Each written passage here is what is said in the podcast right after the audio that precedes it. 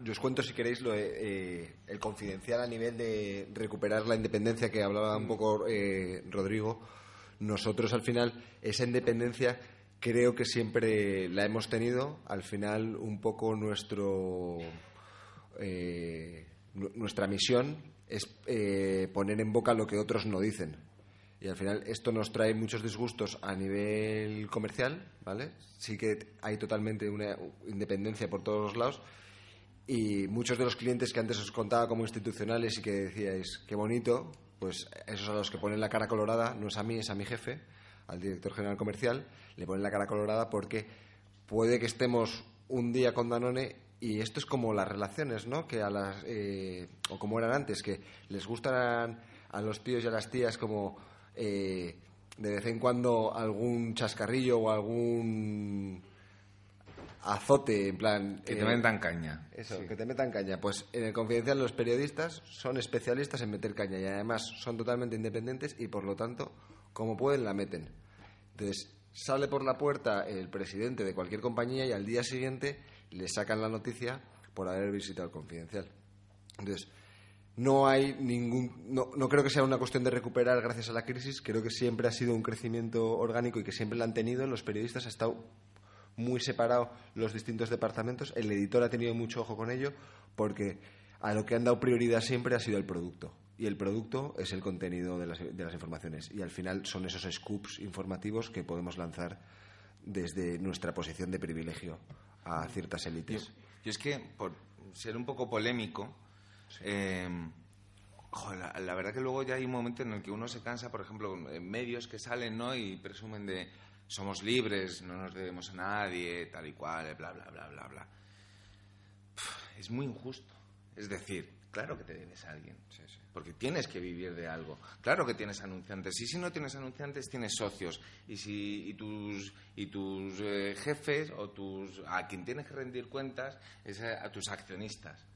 Yo tengo que rendir cuentas a mi consejero delegado probablemente. Bueno, porque el consejero delegado lo tiene que rendir a los accionistas, pero eso es como ahora muchos medios eh, eh, nuevos que lanzan, ¿no? Eh, defendemos la democracia, los derechos humanos. Y yo me siento, decir, yo que estoy defendiendo las dictaduras, el maltrato y tal y cual, si todo es defe- Pero luego al final ese, ese, ese mensaje cala en la gente, ¿no? De decir, bueno, es que ellos son libres. Bueno, pues eh, al final pues todos tenemos las mismas presiones, al final todos... ¿Y qué te crees? Que los que van presumiendo de independencia y tal y cual, lo que decía María, no reciben la llamada y cambian, te aseguro que sí, hombre. que Entonces, que muchas veces, ¿no? Parece que es que hay algunos que vivimos bajo presión, ¿no? En mi caso, que es normal, de, supongo que estará todo el mundo pensando que tengo a Juan Luis Cebrián todo el día al teléfono diciendo, vamos a Guillermo, ¿con qué vas a abrir? De hecho, yo cuando trabajaba en público, claro, lo que yo leía de lo que se decía de público, o sea, yo llegué a leer que el presidente del gobierno, eh, José Luis Rodríguez Zapatero, por aquel entonces, se pasaba todos los lunes a la reunión de redacción para ver qué temas llevábamos. Yo, evidentemente, jamás vi a, a- Zapatero ni por la redacción ni. Y, y éramos entonces sí libres con, a lo mejor supongo que presiones y. Al final, ¿qué es la presión? Los, los mm, que si yo estoy en el grupo Prisa mm, siempre es mejor sacar un libro de ahora ya no, ¿no? De Alfaguara que de la editorial del Mundo. Pues bueno, hasta ahí hemos llegado. Sí, pues sí, pero es que eso es de cajón. Y eso no hace falta que nadie te diga nada. ¿Me siento presionado? No, soy lógico. Además, hablábamos ayer en la comida con los invitados que, que vinieron ayer, que al final un periodista, si no es incómodo, no es periodista. ¿no? No, si claro. no molestas a alguien, es que a lo mejor no estás haciendo bien. Pues claro, trabajo. y tienes que tocar las narices. Y lo que decías, que es mi gran discusión con el tema de los eh, anunciantes, eh, vamos a poner, yo qué sé, y alguien que no se haya anunciado nunca, Leche Pascual, ¿no? En el Huffington Post. Si nos hace una campaña de una semana de publicidad, si en ese momento Leche Pascual pasa algo, hay un problema con leche, yo voy a dejar de, de dar esa información. A mí, por ejemplo, me pasó con Coca-Cola, lo, lo digo abiertamente, publicidad justo en el momento en el que hace el ERE en la, en la fábrica de Fuenlabrada. ¿Qué? ¿Voy a dejar de dar esa información? No, publicidad. Claro. O sea, decir, No, mira, no, no puedo. O sea, decir, hay un. Y eso sí, es dejarlo muy claro a, a la gente de, de publicidad, que la gente, por lo menos con quien yo trabajo, es bastante respetuosa. O sea, sabe entender. Luego sí, claro, le pasamos el marrón a ellos, porque son ellos Eso, los que claro. tienen que llamar a Coca-Cola y decir, es que resulta que tal. Pero luego al mismo tiempo también hacemos de forma indirecta. Pero por lo menos avisas, que ya es un detalle. Claro, y luego de forma indirecta hacemos muchas veces, o escribimos, publicamos noticias que vienen muy, que, que la- las empresas están muy contentas.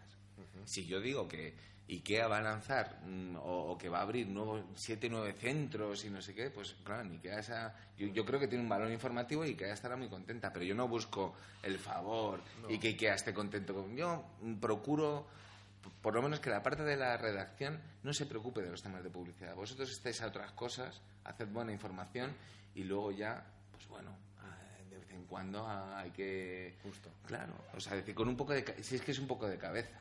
Efectivamente, sentido común. Aquí lo Sentido que pasa común. es que con el branded content se mezclan las dos. Claro. La parte redaccional y la parte comercial. Donde el sentido común ya... Hay veces que las líneas que traspasa, eh, el sentido común mismo te dice que no son traspasables porque si no vas a empeorar tu producto. Y al final tienes que tener claras tus prioridades. Y las prioridades que nos han puesto en nuestro la casa y el grupo editor es la prioridad es el producto. Por lo tanto, siempre tienes que tirar más del lado editorial y ser riguroso ante esa parte que el lado publicitario. Pero aparte es que en el tema del branded content, que nosotros lo estamos... Todo el mundo sabe lo que es el branded content, ¿no? O sea, es decir, son artículos... Es una publicidad disimulada, ¿no? Muy, Bueno, contenido, entretenida, o sea, hace un contenido entretenido que, que alguien te patrocine porque mencionas, pues si es IKEA y pues hablas de muebles, ¿no? Una cosa así. ¿no? Bueno, eso es bastante directo, pero con, sí. con sí. No, no, claro, yo es que me muevo en esos niveles, lamentablemente, ¿no? Pero luego el propio lector se da cuenta. El propio lector se da cuenta de cuándo es un mal branded content y cuándo es un buen branded Es content. muy difícil hacer buen branded content. Claro. Yo he visto muy pocos brand- buenos branded content en España. En Estados Unidos se pueden ver de los mundos anglosajones, tienen unas historias también muy, muy chulas. Y puedes ver buenos, bu- buenas piezas de branded content. En España es muy difícil. Y cada vez, pues, entre todos esperamos eh, hacer muy buen branded content. Pero, ¿quiénes pueden hacer branded content, verdad? Pues Coca-Cola con la felicidad. Porque cada vez que hables de la felicidad, pues ya se relaciona con Coca-Cola. Hmm. Pues ese puede hacer un gran branded content, porque ya desde 1990 haciendo branded content y tiene el dinero suficiente como para poder seguir haciéndolo en el medio que le apetezca. No todos pueden hacer branded content a nivel de un medio. O sea, para que puedas entrar a anunciar, eh, pa- para que poder hace- hacer una pieza de branded content dentro de un medio, es difícil. Además es lluvia fina, es una cosa que tiene que calar, tiene que ser prolongado en el tiempo, tiene que ser semana a semana, tienes que estar hablando sobre un mismo tema. Entonces, al final eso, ¿qué anunciantes lo pueden hacer? No muchos. ¿Y qué anunciantes ya han aprendido lo suficiente como para decir, vale, esta es mi estrategia, es marketing de contenidos? Lo saben, pero no, no lo aplican, se basan en, en lo, en lo de siempre. Dicen, pues publicidad y ahora, pues mira, publicidad segmentada, que ya por lo menos tengo el perfil más segmentado. Pero dar el paso a branded content es difícil, porque ellos al final lo que quieren es una pieza, un especial para un lanzamiento de su coche, para un para IKEA, para que haya gente montando sus muebles mientras que se hace una miniserie. Que eso, pues, es que el branded content no es product placement, eh, no es contenido patrocinado, entonces Es que es complicado. El problema, el problema es que eh, las propias marcas, porque ahora todos nos llenamos la boca con el branded content y es la nueva tendencia de todos hacemos branded content tal, y yo creo que nosotros los medios lo tenemos muy claro, pero las marcas no. O sea, yo voy a poner un ejemplo real, un branded, vamos a hacer un branded content de las cinco cosas que mm, te permitirán mejorar la vida. Imaginaos que es, que no fue el caso de, yo qué sé, Opel, ¿no? Entonces, punto uno, pues, yo qué sé, em, corre todas las mañanas, te permite tal. Punto número cuatro, cómprate el nuevo Opel, no sé qué, no sé cuántos, no sé qué. Y yo decía, vamos a ver, ¿cómo se puede ser tan torpe? O sea, porque yo cuando hablo con ella digo, pero si yo soy el primer interesado en hacer un contenido que le atraiga a la gente, que vaya a vuestro site, que incluso compre el coche, si yo quiero eso, porque forma parte también de mi, de mi trabajo. Pero claro, es que, y, ¿qué es lo que genera? Todo lo contrario, el rechazo. La gente dice, pero es que me están intentando engañar de una forma además bastante torpe, ¿no? Entonces yo creo que el branded content funciona, pero tenemos el problema de que las marcas, al final, cuando publicas eh, el, artículo te dicen, pero ¿y dónde está mi marca? Que, perdón, ¿y dónde está mi logotipo? Dices, no, es que no se trata de eso, ¿no? Entonces, eso, es lluvia fina, a ver si poco a poco va calando y... Y no tenéis miedo de que el lector, eh, cuando lee un branded content, piense que me están intentando engañar de manera sofisticada. Eh, se lo avisamos. Es que Hay que avisar previamente de siempre eh, de que es branded content. Sí. De, oye, es un gracias a, del término que elija cada uno, y pone, oye, esto es un contenido que está patro, patrocinado, más bien promovido por esa marca. Y lo, y lo más inteligente sería que no hablasen de ellos mismos. Pero a las marcas les cuesta mucho eh, ver eso. Pero porque, como tú bien decías, se lo pueden permitir muy pocas empresas. Yo tuve de IKEA, por ejemplo, una, una noticia de branded content que no se mencionaba en absoluto ni un enlace a IKEA, ni se mencionaba IKEA, simplemente hablaba de terrazas pero ellos tienen la suficiente capacidad como para que tú inmediatamente muebles de terraza los relaciones un poco con IKEA, que es lo que buscaban, ¿no? Bueno, pues esa noticia que no se mencionaba marca, que no se mencionaba, funcionó terriblemente bien. Y claro, IKEA estaba tan contento porque tú al final pones la publicidad alrededor, tal y cual, que es otra forma de... Y todos están contentos, ¿no? Pero luego hay mucha gente que es muy tozuda, ¿no? insisto, de yo quiero aparecer en la portada bien grande, ¿no? Y claro, y si paga, pues al final... Claro tienes que intentar hacerlo de la mejor manera posible para que estorbar lo menos al usuario y dejárselo claro al usuario, oye, este es un contenido que está pagado. Pero luego, hablando de presiones que decías, que todo el mundo tiende a pensar que es el consejero delegado, que tal, las presiones también de los equipos comerciales, que tú las hablas mejores, claro, que al final es, no, yo no voy a incluir esto porque es publicidad, tal igual. Entonces la, la eterna frase de es que esto te da de comer. Y dices, no me lo puedo creer, ¿no? es que esto es lo que paga tu sueldo. Y dices, ¿y ahora qué hago? Eso, eso, eso es otra forma de presión lógica, ¿eh? Lógica, porque también tiene parte de, realidad. Es que eso es lo que te está pagando la, tu, tu, nómina, ¿no? Tú llegas por la mañana al confidencial, empiezas a leer al confidencial y dices, vaya 20 hachazos te han metido. Los, los comerciales están todos fritos. Diciendo, joder, ya me han jodido tres relaciones al día. Eh, porque realmente Oye, no sé cómo estarán. Yo, como solo conozco la redacción del Confidencial, porque no me, no me he dedicado al periodismo y me, he dedicado a, más a tecnología, lo que ves realmente es que hay una separación total. O sea, es que no dices ni mu. O sea, yo que soy la persona que más relación tiene con redacción, ya voy así pequeñito para decir, ¿me puedes hacer el favor de que un especialista en banca digital supervise este contenido que vamos a hacer? Porque hay gente que sí que hace branded content de verdad, Accenture la banca digital. No hablamos de ellos para nada. Pero necesitamos un contenido muy bueno y tenemos especialistas muy buenos. Tenemos a Eduardo Segovia, tenemos a Calvo, tenemos a gente muy preparada. Y tienes que ir ahí como pidiendo permiso. En el confidencial la ventaja que tienen los periodistas y, y la parte redaccional es que está totalmente separado redacción de comercial. Se pueden llevar mejor o peor porque al final, oye, es verdad que hay que generar ingresos y esos ingresos sí acaba de salir eh, el presidente de Mercadona por la puerta y estás eh, publicando un artículo que salía ayer que no tiene ningún sentido. Amazon eh, vende todo lo de Mercadona, mm. tal. Pero si Mercadona no me da un duro, este lógicamente me está pagando la fiesta, ¿por qué le pones a parir? Si es, mi, si es, si es cliente nuestro, te callas porque informativamente es interesante, Efectivamente. y luego, a ver, las reacciones, ojo, eh, que para mí el lado oscuro es toda la parte comercial y es eso, ¿no? El infierno. Pero también los redactores somos... en fin, ¿eh? O sea, que es para darnos, eh, echarnos de comer aparte. Eh, sacamos el orgullo de, no, yo soy un periodista íntegro, jamás voy a meter... Y luego tiene un amigo que va a sacar un bar, ¿podemos sacar una noticia de este bar? Que, hombre, no me fastidies, ¿no? En fin pero que ni todos son tan independientes, ni todos somos tan libres, o todos somos tan independientes y todos somos tan libres, ¿no? Y todos defendemos, yo creo, la democracia, los derechos humanos y esas cosas, ¿no? La igualdad entre de sexos y demás. es importante que eh, tu accionariado, ¿vale? O eh, la gente que esté por detrás, de verdad... Eh, no, haya, no, haya un grupo como marca, que no esté el BVA, que no esté ciertas marcas de renombre del IBEX, que al final son los que pueden apoyar a ciertos medios. Entonces, si no tienes eso, pues ya tienes un poco más de independencia. Porque si hace falta que a entre canales se le dé una leche, se la da. Pero si está acciona y te ha metido 3 millones de euros dentro de tu accionariado, pues no se la puedes dar. Claro. ¿Vale? Entonces, yo eso es lo que me refiero con la independencia. No me refiero a la independencia de que puedes hacer lo que te salga de las narices. No, hombre. O sea, independencia con, con cierto rigor. O sea, vas a ponerle a parir el yogur a Danone ¿Sabes? Si te da igual, si es que no es- informativamente no es relevante. Oye, que, de que entre canales tenga una nueva novieta, pues no es relevante. Pero a ti te parece que va a generar clics, pues dale para adelante. Yo fijaros, el único ámbito en el que he sentido eh, y que he tenido eh, presión efectiva y censura directamente es en el periodismo local. Ese, ese es el- es que ese es el más peligroso. Cuando, ¿eh? claro, más Sí, sí. información más de cercanía, todo está más relacionado. Había unas informaciones eh, que afectaban a anunciantes, me la cortaron. Una información que no gustó a una concejala, me montaron eh, Claro. la bronca al día siguiente.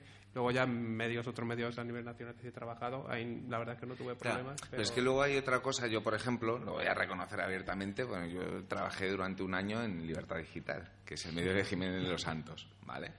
Eh, a mí nunca me censuraron nada. Es cierto que yo no escribía de política, ni de internacional, ni temas sensibles, ¿no? Yo escribía de tecnología. Y a mí jamás me censuraron nada. Jamás. Ahora bien, yo sabía cuando empecé a trabajar en qué medio me metía. O sea, decir, es- eh, era la autocensura. Yo sabía que había determinados temas que yo no podía tan siquiera plantear. Entonces, claro, por eso no me los censuraban, porque ni llega- No sé si es peor la autocensura que la censura directa, ¿no? Pero bueno, Pero todo el mundo sabía de qué, de qué pie cojeaba, pues allí me llamaban Ho Chi Minh, pues imaginaos, yo era como el revolucionario, no sé qué, ¿no? Pero yo sí eh, me autocensuraba, evidentemente, si entras en libertad, o, o en público, a la, a la inversa, ¿sabes? Pues público tenía la ideología que tenía y si tú querías escribir, ojo, bueno, siempre te tengo más cariño a público, si escribía, querías escribir una loa a Rajoy te la publicaban también, ¿eh? Pero, pero libertad digital. Pero porque tú te, haces el- te, te autocensurabas. Tienes la ¿no? visión completa. Claro, ¿sabes? sí. No, no, sí, yo he pasado por todos lados. Oye, si no hacéis preguntas, yo sigo, saco la vena periodística y sigo haciendo preguntas. Eh, Hay un tema interesante eh, al nivel de monetización. El branded content de estas estrategias comerciales es interesante y se usa, pero luego también está ahí el uso que se hace de la comunidad de usuarios, ¿no? de lectores. Eh, con televisiones también te- he hablado de este tema y es la gran duda ¿no? de cómo nosotros lanzamos nuestra web, las televisiones normales, ¿no? Eh, y creamos una comunidad de usuarios, incluso se registran, pero cómo monetizamos eso, cómo monetizamos los datos que, nos dan. En el caso del español está claro que monetizan a través de las acciones, las suscripciones, como hace Infolibre, eh, otros medios. En vuestro caso, creáis comunidad en redes sociales, eh, o dentro del propio periódico, ¿no? El Huffington también da mucha importancia a los comentarios y, y demás. Em, ¿Tenéis algún tipo de monetización por ahí? ¿Veis alguna vía de monetizar? eh, Probablemente tú más. también, claro? No, en nuestro caso yo sí que tengo, eh, te- tengo claro desde el primer momento que hay, hay una parte que diferenciamos muy bien del puro contenido editorial y, y lo que se puede monetizar. Y hay elementos como, por ejemplo, boletines. A mí, yo la base de datos del Huffington Post no la he tenido nunca, ni, ni la probablemente la voy a tener porque no me interesa, porque nunca voy a utilizar la base de datos de usuarios de Huffington Post para intentar conseguirles dinero. Jamás. O sea, decir, yo, yo tengo mis usuarios registrados al boletín diario que sacamos ¿no? de, de noticias. Yo jamás voy a utilizar esas direcciones para mandarles una promoción. Jamás. Porque lo tengo prohibido. O sea, es decir, la gente que se suscriba al boletín de noticias, lo que quiere es noticias. Luego inténtale monetizarles por otro lado, pero no les des la, la tabarra, que a todos nos pasa, nos suscribimos al boletín de X y empezamos a recibir, ¿no?, de ofertas. Pero por, ej- pero, por ejemplo, tus noticias no van patrocinadas. Mis noticias van patrocinadas. Pues ya tienes una. pero yo nunca voy a meter una noticia patrocinada en un boletín de... Por eso no, a partir de pregunta, dentro de tus noticias del boletín no van patrocinadas No. ninguna noticia. No, no, no, ahí es pura información. No, por eso, por eso nosotros a lo mejor sí lo que metemos es una noticia patrocinada dentro del boletín. Hmm.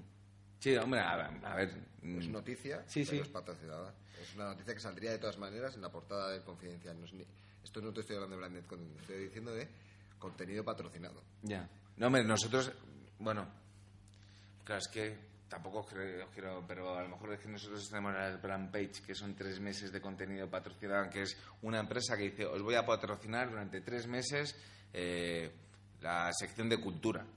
Pues evidentemente sí, o sea, la de cultura se van al boletín, porque son eh, noticias nuestras, o sea, que escribiríamos en cualquier eh, caso. Entonces, sí, pues, de una forma indirecta, sí, ¿no? Pues se puede entender. Pero, pero en bases de datos que las empresas matan por la base de datos para freír a los usuarios a promociones, a tal y cual. No, ahí en, el, en el caso del Huffington Post no lo tenemos. De hecho, tenemos prohibido, que ya me parece absurdo, en el boletín poner publicidad. En, el propio, en la propia newsletter poner publicidad. No, no, esto es, bueno, es que los americanos para eso son muy cuadriculados. Esto es puro editorial, pero vamos a intentar monetizar. No, no, no, no, no. no. Bueno, está bien. No, está bien, eh, en ese sentido está bien. Luego, eso sí, en la web te metes en el móvil y nos ha costado muchísimo meter publicidad en el móvil, porque tampoco querían. No querían decir, no, déjales que los eh, que lean tranquilamente, tal y cual. Y nos llevó un año y medio convencerles. ¿eh? De hecho, hemos sido la edición internacional que más, que antes ha adoptado todos los formatos publicitarios que ahora, bueno, hay muchas veces que el móvil, te lo hablo como lector, parece una fiesta. Te salta un pop-up y un tal. y Yo he de confesar, soy eh, en el móvil, eh, curiosamente no sé por qué el Huffington lo miro más en el ordenador y en el móvil eh, el confidencial.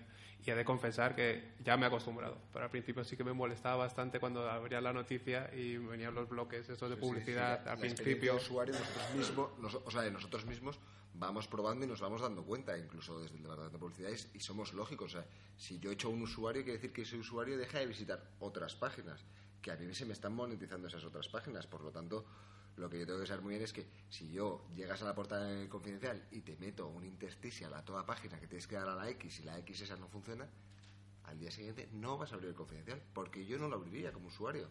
Y haces test de usuario y ves que no funciona. Entonces, tienes que hacer otro tipo de publicidad. Si te sale además por programa, porque claro, todo lo del móvil o bastante va por programática, entonces por programática y te salen los callos de los pies, el límpiate las orejas y dices, qué asco, Sí, sí. por la mañana, ¿para qué voy a abrir esto y ver eh, esto que es lamentable? Entonces, pues poco a poco vas evolucionando y te has dado cuenta, el móvil para nosotros no ha sido muy importante, no tenemos eh, tanto tráfico como puede tener el Huffington Post en porcentaje y cada vez va siendo más importante. Pero porque nuestros usuarios quizás sean un poco más mayores, tengan otro tipo de navegación, eh, el uso del confidencial para leerse sus noticias les guste leérselo en gran formato. Pero eso sí, claro, nosotros notamos en agosto, ¿sabes? Que al final pues un 60% sí que va por, por el móvil.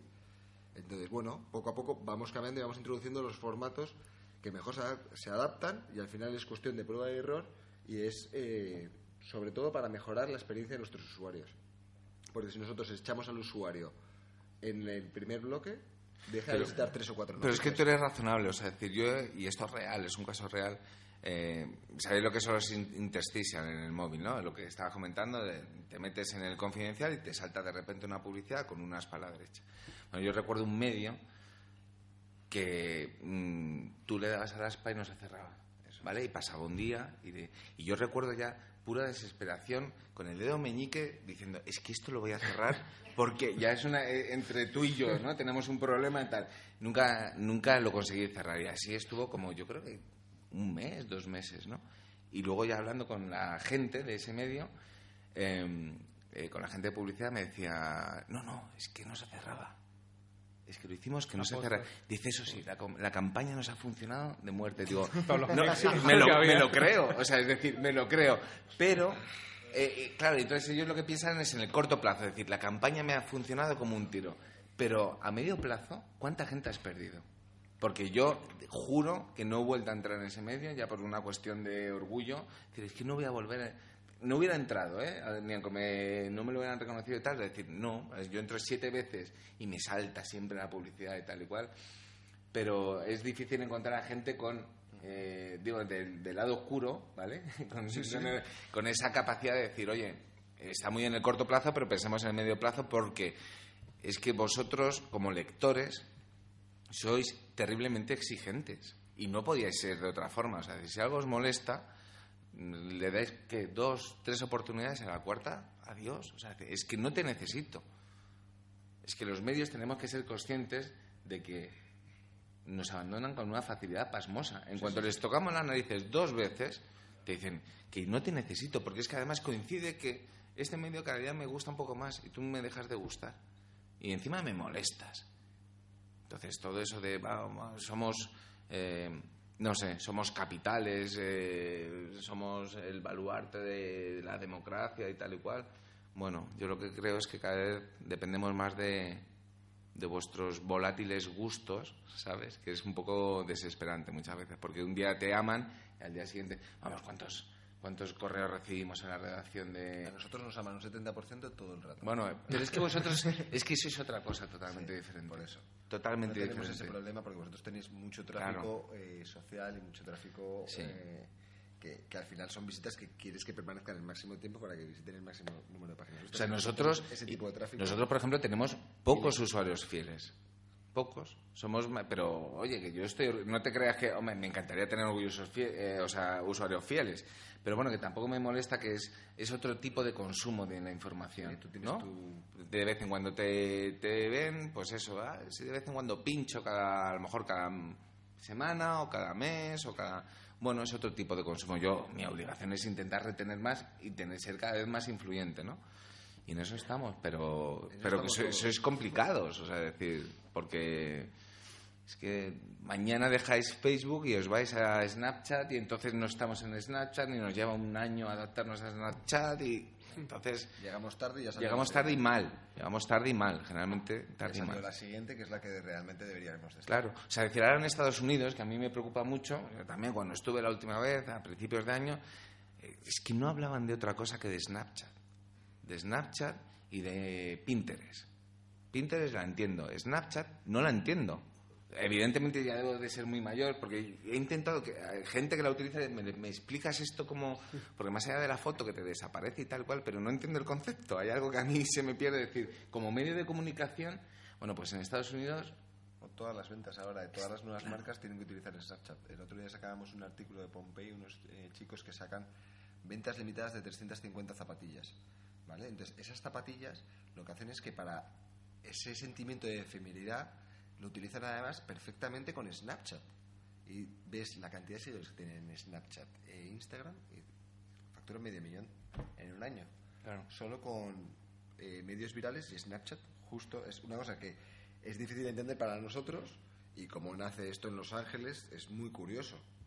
Sí, y que luego nosotros mismos como periodistas, eh, por ejemplo, Twitter, todo el mundo sabe lo que es Twitter y probablemente todos tengáis tu cuenta en Twitter y probablemente todos penséis, no sé si es tu caso, de Twitter es una gran fuente de tráfico para el Huffington Post, es un medio muy social, que es cierto y tal y cual, y Twitter debe de generar, pues si yo no estuviera en la empresa diría, pues debe de generar como el 30% del tráfico de Twitter. Pues es que Twitter no nos genera nada. Nos genera, bueno, nos genera un 3%. 3% no es nada. Pero eso sí, todo Twitter y con el hashtag acá, y nosotros somos los primeros de vamos a lanzar el hashtag, no sé qué, no sé cuánto. Y luego es como la bola está del desierto que da vuelta, ¿sabes? Que no hay nadie. O sea, Twitter sí genera mucha conversación y poco, y poco tráfico. O sea, nosotros no. ¿Qué nos genera tráfico? De verdad. El de verdad, de verdad, de verdad. Facebook. Facebook. O sea, Facebook es, a día de hoy, Dios. Para nosotros es Dios. Y mañana cierra Facebook y cerramos nosotros después, prácticamente. Que nos genera muchísimo. Nos está generando el 30% del tráfico, Facebook, ¿eh? que se dice pronto. O sea, un tercio del tráfico nos lo genera Facebook. Twitter, pues eso vuelvo, ¿no? Decir, no, eh, todos los medios de comunicación tienen que tener eh, Twitter y potenciar Twitter y tal y cual. Bueno, el español lo está haciendo muy bien ahora en Twitter, por ejemplo, desde mi punto de vista lo está haciendo francamente bien. Ahora bien, yo lo que me planteo es, una vez que lancen el medio, supongo que su estrategia en, en Twitter variará, ¿no? Porque al final todos tendemos a utilizar Twitter como una fuente donde vender nuestros contenidos sin más, ¿sabes? De, "Ta, te lo lanzo ahí y a ver si consigo algún clic, ¿no? Una pregunta.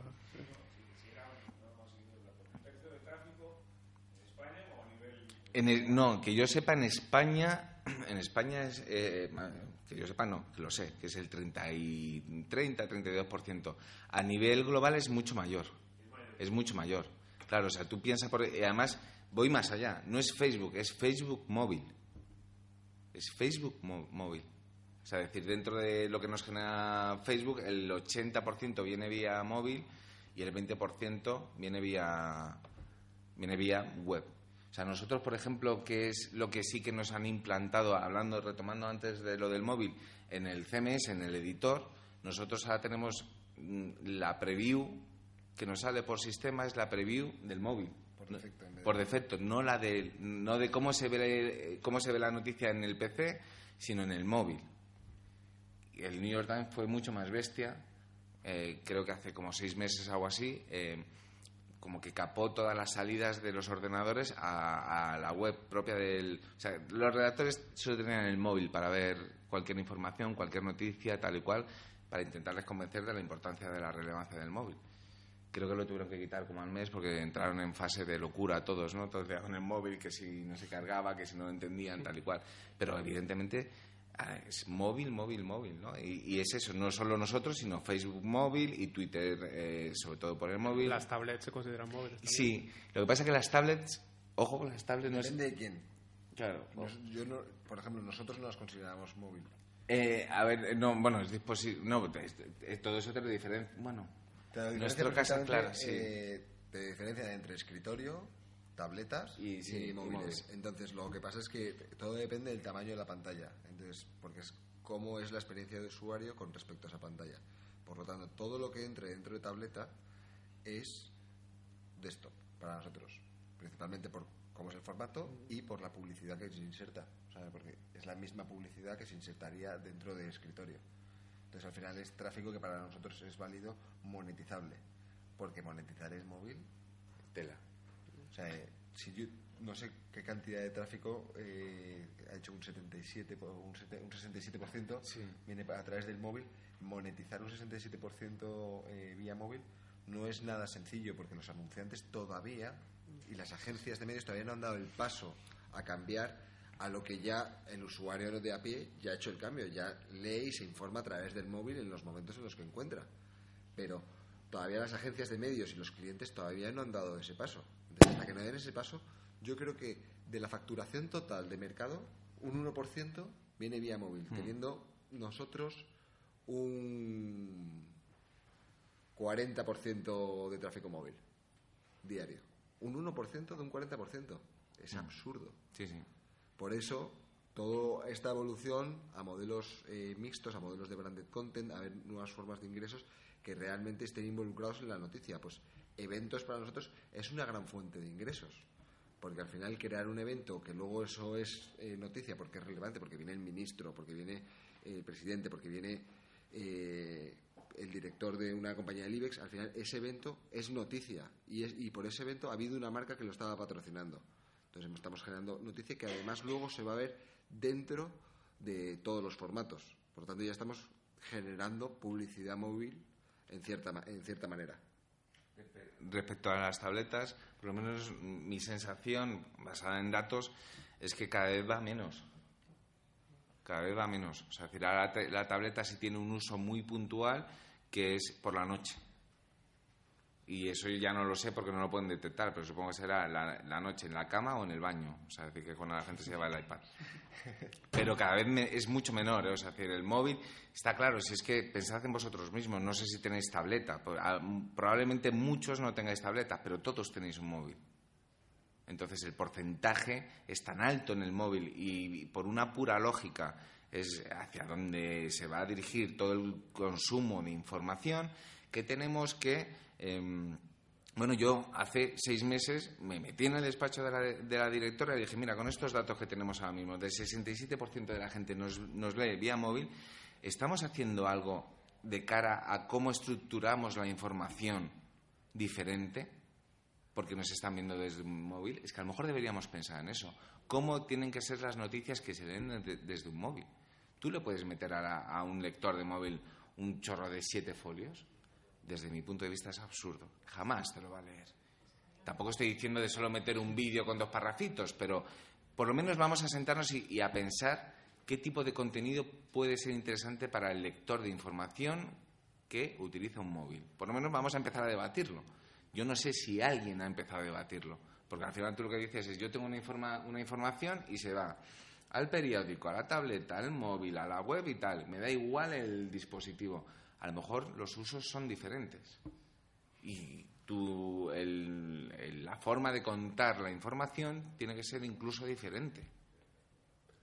Entramos ya, me viene ya a la cabeza de transmediatizar la información, pero esto ya es un, Es un concepto debate muy grande y muy, un concepto que podemos dejar ahí. eh, pero al final es eso, ¿no? Contar las historias que más se adapten a, a cada, a cada plataforma, lo que estabas comentando. El móvil no, no deberías contar las mismas o al menos eh, las historias del mismo modo, ¿no? Y seguramente hay historias distintas eh, pues los usuarios móviles que somos todos y, y, bueno eh, no sé cómo os informáis eh, vosotros ahora eh, pero lógicamente los intereses y el modo de consumo es distinto entonces a lo mejor habría que seleccionar cierta información para uno Hombre, yo, yo medio me, para otro nunca lo he hecho, pero me imagino que leer una entrevista de Jot Down en móvil tiene que ser una tortura.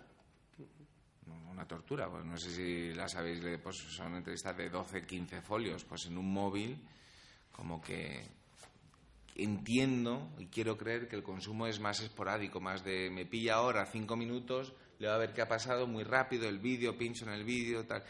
¿Cómo navegáis? Entonces nosotros como medio de comunicación en parte nos tenemos que adaptar a vuestra forma de navegar y a vuestros usos y costumbres, sin perder nuestra identidad, claro. Es decir, hay unas líneas rojas que yo creo que nunca deberíamos eh, traspasar, ¿no? De, bueno, no voy a dejar de publicar buena información o grandes artículos porque lo, le- lo leáis, en, leáis en un móvil, ¿no? Pero poco a poco me puedo ir adaptando a vuestros usos y costumbres. última oportunidad preguntas Seguro que tenéis alguna pregunta, aunque sea para insultarnos. es Vamos. curioso porque decimos que es la generación de prosumidores que más quiere participar y luego a lo mejor es más en las redes Estés sociales todo ¿no? el día participando, comentando, no sé qué, poniendo a parir a la gente, me gusta, no me gusta, no sé qué, y cuando no lo podéis decir a la cara, no nos lo decís. Seguro que, a ver, alguna pregunta y alguna tontería que, hemos, que he dicho, porque vosotros no habéis dicho ninguna que he dicho yo, podéis... ¿Pagáis por algún contenido digital, informativo, de entretenimiento? Esa, es buena pregunta. ¿Quién paga? Spotify. Spotify. Claro, María, pobrecilla, porque no está. Pero si hubiera estado, me hubiera gustado abrir ese debate de no, es que la gente sí paga por. No, es que eso, eso en culturalmente, porque es España, sobre todo. Pero Spotify, ¿cuántos pagáis Spotify? Para saber. bueno, te sale una buena media, ¿eh? Te sale una buena media. 10%. No, hombre, un poco. no. 20. Más Sí, alguno que. más o menos. 1, 2, 3, 4, 5, 6, 7, Siete. 7. Bueno, pues si, si hay 30, pues te está saliendo. No, ¿Y pues- alguna, alguna Sí, sí, otra contado. tecnología que no sea. Spotify? Sí, ¿O- pero yo te puedo hacer otra cosa más. ¿El qué? IPhone, vale. Yo, yo también, iPhone. Claro, te- 10, 11, 12. ¿Te, te, te parece poco? Yo voy a hacer una Netflix. otra pregunta. ¿Quién ha comprado un periódico en los últimos seis meses? Ostras. Eh, co- ¿Lo habéis comprado? ¿Habéis ido al kiosco y habéis comprado? Bueno, pero porque el profesor os habrá dicho que lleváis el, un periódico al día siguiente. ¿Por, ¿Por voluntad propia habéis ido a un kiosco y habéis comprado un periódico? Hay, una, hay esperanza todavía. Por eso. No, hay Pero al esperanza. final quizá tenemos una idea que está Sí, distorsionada de ¿no? cómo es la realidad. Vale, vale. ¿Y estaríais dispuestos a pagar? O sea, no, no, está- no pagáis por ningún medio de información, ¿no? Ahora mismo está, que yo sepa, el diario, Infolibre... El día. Bueno, el mundo incluso, ¿no? El mundo en parte. Sí, Orbit. Yo no pago para obtener información, pero no, tengo, no es como que tenga reparos en hacerlo. Lo que pasa es que eh, de todos los que he leído hasta ahora, ninguno me ha enganchado lo suficiente como para que yo quiera, como Spotify, estoy totalmente enganchada.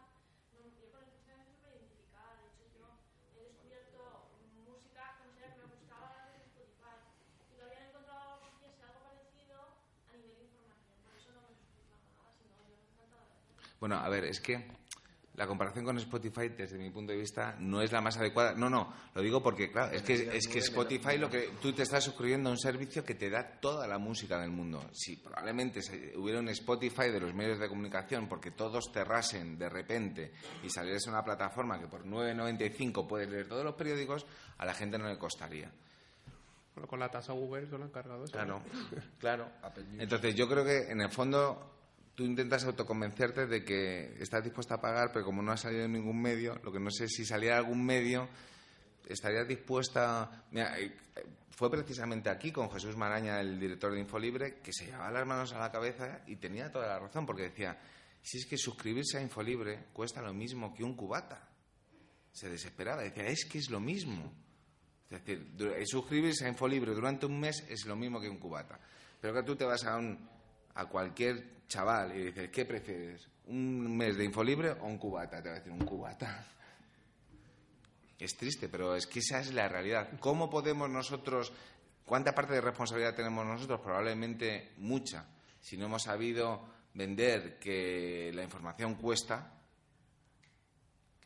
porque antes estaba hablando de AdBlocker, no es que ya no estéis dispuestos a pagar por la información, es que encima el único medio que tenemos para sobrevivir, que son los anuncios, vosotros ya os me- le metéis un programita que os capa los anuncios, con lo cual ya es hasta eso, ¿sabes? Que ahora están, hay muchos medios que están empezando a poner, cuando detectan que hay un usuario con AdBlocker, te lanzan un anuncio diciendo, oye, es que no sé quién si era las provincias o algún medio de estos de que te decía, oye, mira, es que lo único que te pedimos es que, por favor, desbloquees el adblocker de las provincias. Es que solo vivimos de eso. Sí. Eh, no, te, no, no te pedimos que pinches en la publicidad, sino simplemente déjala estar ahí. Tal y cual. Entonces daba tanta pena que desbloqueabas el adblocker y decía, venga, sí. Por pena. Y dice, claro, por pena. Porque al final, la otra opción, que es el Wall Street Journal, con el adblocker, Eso, a mí me gusta mucho más la opción de Wall pero Street es que eso es un poco... Joder. tienes un adblocker, entonces quiere decir que no te gusta la publicidad. Si no te gusta la publicidad, paga por lo que ves. Por lo tanto, quiere decir, oye, pues cada vez que vengas a visitar mi eh, periódico, si te gusta, pero te gusta verlo sin publicidad, tienes que pagar 20 céntimos, un euro, X por noticia. Ya se buscará el modelo, ¿vale? Pero es un modelo en el cual, oye, tú no quieres pagar por, te, por ver publicidad, ¿vale? Porque tienes que nos tienen que llegar los ingresos de una manera o de otra. O por la publicidad o porque tú nos pagues. Nosotros estamos buscando la vida para que tú lo tengas gratuito gracias a la publicidad que tú ves. Si no quieres ver publicidad, el coste es de 0,35 cada visita. Ponte, pues entonces cada vez que vengas a visitar el diario tienes que pagar 0,35. O sea, no nos importa a nosotros. Con tal de que podamos seguir haciendo contenido, que es lo que nos gusta, Es el modelo Spotify, es un poco, ¿no? Tienes el gratis, Claro. unas horas Es un con poco lo que hablaba María y- antes, Claro. que hablaba eso del servicio mixto, ¿vale? Entonces, oye, pues puedes tener eso con el adblocker y luego también para contenido más premium, pues puedes montar ese... El, el problema es que yo creo que la mayoría de los usuarios no quiere ver anuncios, pero tampoco quiere pagar. Con lo Entonces- cual, entonces ya lo que se van, pues me voy a un a otro medio, ¿sabes? Entonces ahí ya la has perdido. Que es un problema. Es un problema, pero a lo mejor tienes que perder usuarios. O sea, que de- decir que yo no creo que si- probablemente si, le- si les das a elegir entre pagar o no tragarse la publicidad, probablemente estén dispuestos a tragarse la publicidad. ¿Cuántos usuarios de Spotify hay que no son premium y cada cinco eh, canciones se tragan tres anuncios? Y te dicen, pues, pues vivo tan, tan tranquilo. Pero sobre todo este problema viene porque ahora sale el iOS 9, ¿de acuerdo? Y sale con la capacidad, ¿vale? De adblocking. ¿Cuál es la aplicación que se ha posicionado número uno en los dos primeros días del iOS 9? El adblocker. La ha tenido que retirar porque se la ha mandado Apple. Tenía tanto éxito el adblocker que la han tenido que retirar mandados por la matriz, que era la que había provocado eso. Porque es que, cu- ¿cuál va a ser el modelo de negocio? Yo, desde luego, desde el punto de vista comercial y que vivimos de la publicidad es no, no lees el contenido. ¿Qué pasa? Lo que dice Guillermo. Oye, pierdes a un usuario. Pero ese usuario, ¿qué clase de fidelidad? Si no es capaz de desactivarse el adblocker, no es capaz de pagarme, entonces me tiene que dar, de alguna manera, tengo que ser retribuido por ese contenido. Entonces, en algún día os, o quitará el adblocker o pagará por lo que está leyendo. O cerraremos.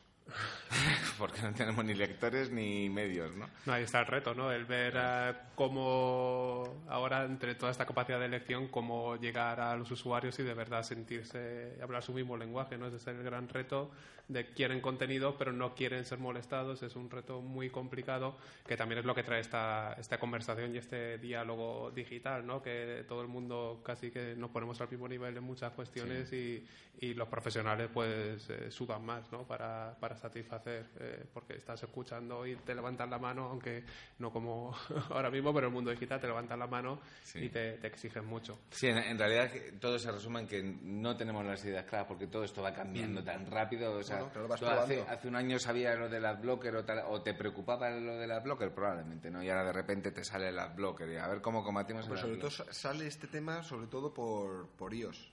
Por, oye, sale eh, iOS con new- un newsstand y sale además iOS con un adblocker para bloquearnos a nosotros y ellos quedarse con el, el poder. Es, aquí hay algo que falla. O sea, se quedan con nuestras eh, noticias, se quedan con nuestros usuarios. a la vez les ponen un adblocker para que no nos, eh, para que no nos lleguen nuestros ingresos.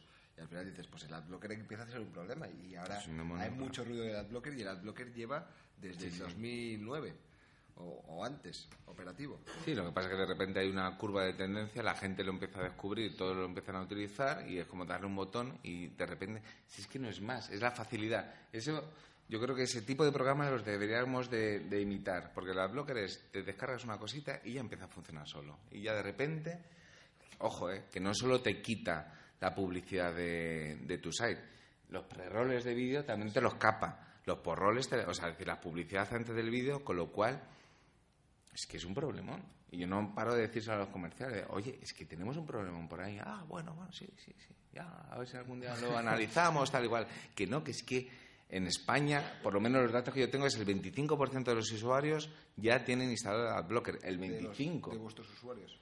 El, de- no, de datos de España. El último dato era de... vuestros usuarios. Y, Pues mira, eso, mm, si te soy sincero, no- prefiero no saberlo, porque es que me va a llevar un disgusto. Pues No. por ahí. No, no, no, ahí. es mucho más bajo del que, vamos, yo por ejemplo, nosotros apostamos eh, cenas eh, ¿Y cuando, es? cuando decidimos a ver dónde estaba la, la franja. Todos iban hacia un 25, un 15 y si conoces el perfil del confidencial, nuestro perfil es un poco más maduro, por lo tanto, eh, yo, yo dije un 5 y, y gané porque era, es un 6. O sea, estamos dentro de lo que pasa, estamos más o menos bien. Quiere decir que solo un 5% nos está anulando toda la publicidad que viene por escritorio, que es la mayoría de nuestros ingresos. Y luego hay una historia curiosa que, un medio eh, alemán les escribió a sus usuarios un artículo, oye, por favor, quitaros el adblocker, que estáis porque en Alemania estas cifras son mucho mayores, están un 40% de media, que es lo que hablaba ahora mismo Guillermo de que España está en un 25%.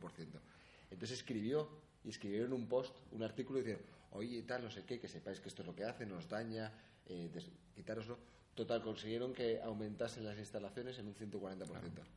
¿Les das pistas, no? Pues no sabía que existía una posibilidad de no que- verla pública, claro. Entonces yo cada vez que empiezan a sacar los periodistas del Confi cosas sobre el adblocker, empiezo No des ver, ideas, digo, no des "Ah, ideas, la claro". Ya empiezan estos. Bueno, pues nada, estamos ya fuera de tiempo. Una pregunta, sí. ¿Tú pagarías por Jotun? Pero voy, voy a intentar tocar las narices. No pagarías. ¿Tú pagas por Jotun? Porque Jotun es una revista y sale todos los meses. Claro, yo, yo lo, que pienso con el tema de, de los eh, socios, si te das cuenta, los medios de comunicación que aplican ese modelo, que básicamente es el diario e Infolibre, eh, los dos que apuestan de una forma ma- más clara, ellos lo llaman socio. Yo lo que creo que, lo que tienen son militantes. O sea, es decir, militantes de gente que considera que tiene que existir en España un medio de comunicación de izquierda, que en este caso es, lo representa Ignacio Escolar y es como la, la cuota que pagas del, al partido. ¿sabes? Es decir, oye, yo te subvenciono porque quiero que luego hay mucha gente que luego no entra en el propio y sigue pagando su cuota porque, oye, yo quiero que exista este medio de comunicación, ¿no? Luego, eh, te aporta, es que si te das cuenta, el diario, el modelo, el de Infolibre es mucho más claro, es yo te cierro esto y te lo he cerrado. El diario es, es un poco más ambiguo, porque la diferencia entre ser socio y no serlo es que lees las noticias seis horas antes o eh, adelanto para socios a las 11 de la noche, que es una información que luego te van a, a subir a las 10 de la noche. ¿Realmente hay alguien en España que necesite leer una noticia del diario a las 11 de la noche y no a las 8 de la mañana? Yo estoy convencido de que no, pero ah, ni del diario ni del Huffington Post, ¿eh? O sea, ni de ningún medio de comunicación, es más una cuestión de militancia. Luego lo de Spotify es eso, es, es que estamos hablando de... Y, luego lo que... Lo que dices es muy curioso y a mí me pasa, ¿eh? O sea, yo tengo a mi hija que me dice, oye, me quiero bajar la... Papá, ¿me puedo bajar la aplicación, la app esta de no sé cuánto, cuánto cuesta? 0,99.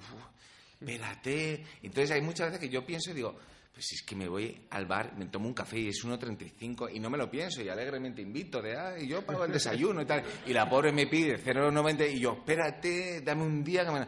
Y un día que ya me, que, me dio tanta pena que me dijo, claro, es que la ilusión sería tener esta. Pero es que, claro, papá, es que cuesta 3,99. Como si fuera, en fin, ¿no? Y entonces ese día que estaba, dije, descárgala, hija. Venga, que vaya. él. Sin miedo. Es que no es nada, pero eh, eh, esas barreras, eh, yo creo que oh, psicológicas que tenemos, yo creo que serían dignas de estudio, porque para determinadas cosas no lo pensamos tanto y luego, oye, nos vamos a tomar unas cañas y, a pagar, y acabas pagando, pues eso, tus 20 Una euros, tal y cual, que son dos meses de suscripción a cualquier medio de comunicación. Y vamos, para suscribirte, yo cuando me he suscrito a algo, a Spotify igu- igual, ¿eh? O sea, decir, bueno, a ver, ¿realmente cuánto lo voy a utilizar? Eh, si lo- ¿Sabes? Que empiezas a hacer cálculos, eh, Excel de me renta, me, me renta, no me renta la publicidad, tal. Bueno, quitémonos un poquito de trascendencia a eso, ¿eh? Que nos vamos a cenar y nos gastamos lo que sea, ¿no? Y es triste, pero eso supongo que no tenemos asimilado ¿no? Las nuevas tecnologías, todos los costes asociados a las nuevas tecnologías no los tenemos muy asimilados. Bueno, ya no te digo yo de comprar, ¿quién ha comprado un Office en su vida?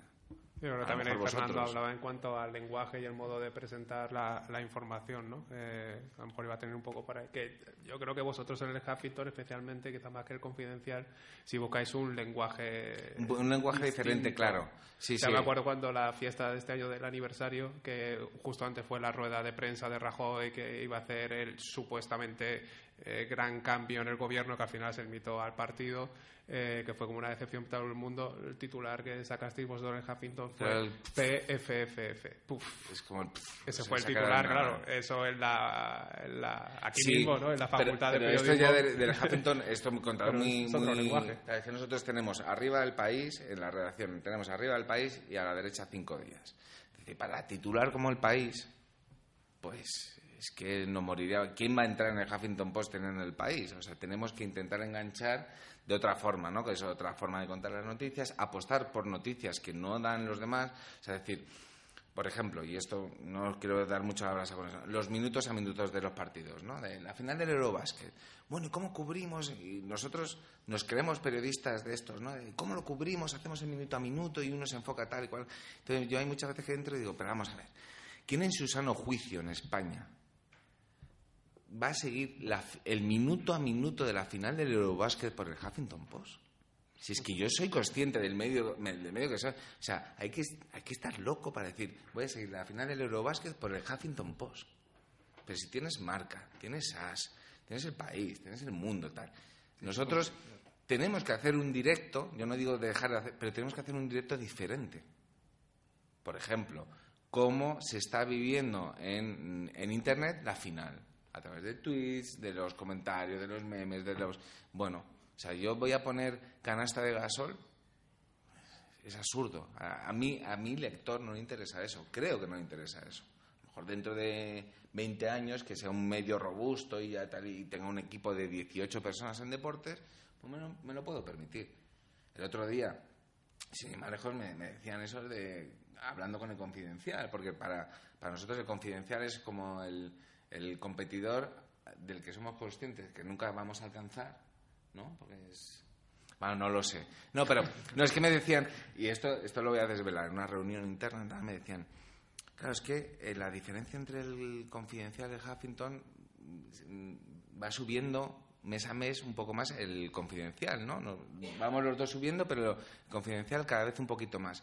Entonces, vamos, vamos a hacer un análisis, eh, vamos a analizar qué está haciendo el confidencial, qué estamos haciendo nosotros, tal y cual.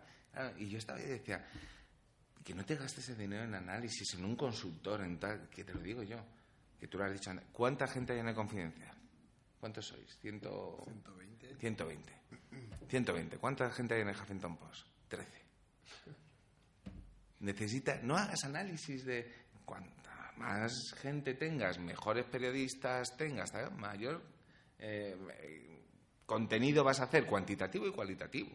Entonces, dejes de, de- de chorradas de qué están haciendo ellos. Pues están haciendo un trabajo excelente porque tienen un equipo excelente, cuantitativo y cualitativamente. Nosotros tenemos un equipo cualitativamente muy bueno. Cuantitativamente somos 12 y el del tambor. Intentamos hacer lo que podemos. Si yo tuviera 110 personas, mi obligación sería, no, y no 110, con 80, mi obligación sería superar al confidencial, superar a ABC, tal y cual, no sé qué. Efectivamente. ¿no? Pero que luego somos todos ahí de vamos a analizar. exactamente qué está hablando del Confidencial Labs, qué están haciendo, yo que no es el Confidencial, o sea, sí, pero es que tienen una plantilla de ciento y pico personas. Entonces, a ver si a base de pinchar en publicidades nos hacéis ganar más dinero, podemos contratar a más gente, hacemos mejor que- contenido y al final todos contentos, ¿no?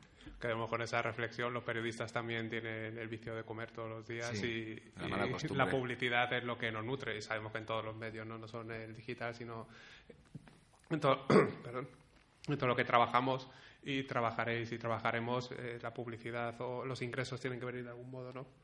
Bueno, antes de, Antes de morir. terminar, de apagarme y de morir, eh, dar las gracias a, a Luis, eh, a Guillermo por estar con nosotros, compartir y pasarnos de la hora que tenemos programada. Eh, de verdad, un, un placer y, y nada, muchas gracias y nuestro, espero que hayáis disfrutado. Muchas gracias.